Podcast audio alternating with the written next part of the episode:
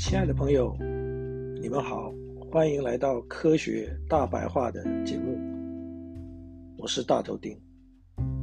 今天想要跟大家聊一聊的主题是：我为什么不敢吃佛跳墙？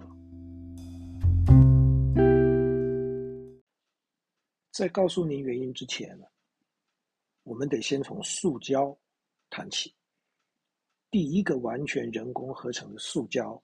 诞生在一九零七年，美国化学家利奥·亨德里克·贝克兰在那一年成功的制造出后来俗称为电木的材料。那这种塑胶呢，因为对电的绝缘性和耐热性特别优良，目前仍然被广泛使用在电器产品跟日常用品中。啊，一百多年过去以后的现在，塑胶制品处处可见，从宝特瓶饮料、纺织布料、免洗餐具到钓鱼竿、家电外壳等等，可以说处处可见，无所不包，提供了很多生活上的便利。大头钉很难想象，如果没有了塑胶，现代的文明生活要怎么维持下去？不过，大量的使用塑胶产品，同样也带来了很多棘手的问题。其中之一就是塑化剂的危害。为了让塑胶产品能够达到某些特性，在生产过程中，常常需要添加各种不同的塑化剂。这当中某一些塑化剂就被归类为。所谓的环境荷尔蒙，也就是说，如果让它们进入我们的身体，可能会造成包括生殖系统癌症、孕妇生下畸形儿、儿童发展迟缓等各种问题。因此，啊，不可不防。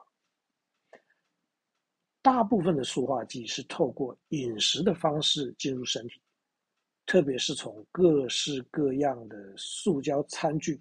跟包装袋，所以呢，怎么样正确的选择跟使用各种跟饮食相关的塑胶制品，就成为了关键。依照不同的材质啊，总共有阿拉伯数字一到七等七个分类。那这可以从塑胶制品上面的塑胶代码来识别，不一样的材质。可以被如何使用的状况都不一样。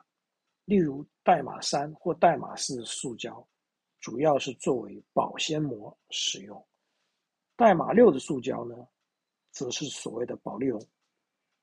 它们对热的承受度啦、耐酸碱的程度啦，或者可不可以微波等等，都存在明显的差异，都不一样。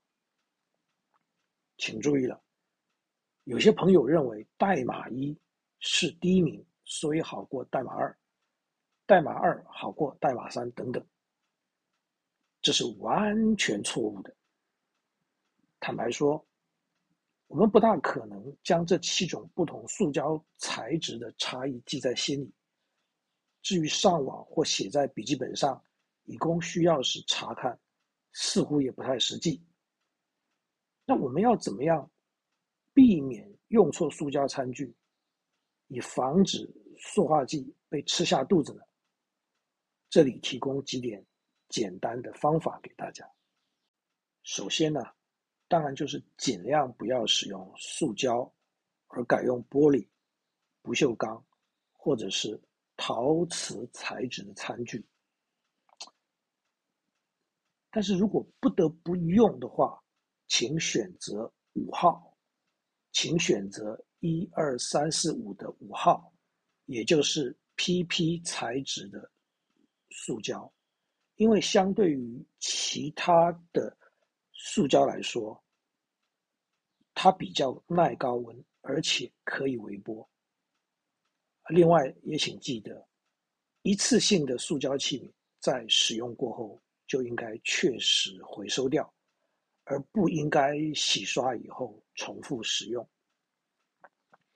至于保鲜膜呢，四号塑胶，也就是 PE 膜，要比三号保鲜膜，也就是 PVC 或 PVDC 膜要安全，因为四号保鲜膜比较不会因为接触到油脂而释放出有毒的化学物质。当然，保鲜膜还是应该尽量避免接触到食材，而生鲜蔬菜在拆膜之后料理之前，请记得以清水充分清洗过。不过啊，最最重要的是啊，不管是使用哪一种材质的保鲜膜，加热这件事情是绝对危险的，因为一旦超过耐热的温度，不仅仅是塑化剂，包括塑胶本身等其他有害的化学物质，也会一并的被释放出来。所以，食物冷却之后再使用保鲜膜，也是。必须要特别注意的。半桌啊，这种特别的外汇文化，充满了我们浓浓的台湾特色。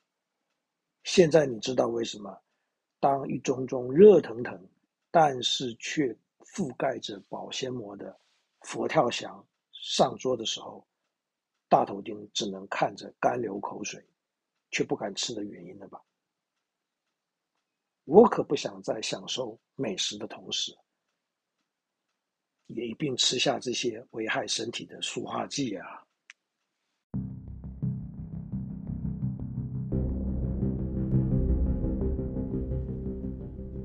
各位朋友，不知道您对这个主题的感想是如何？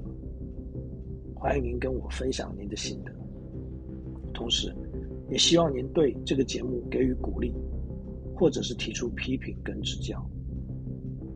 多科学没事，没事多科学。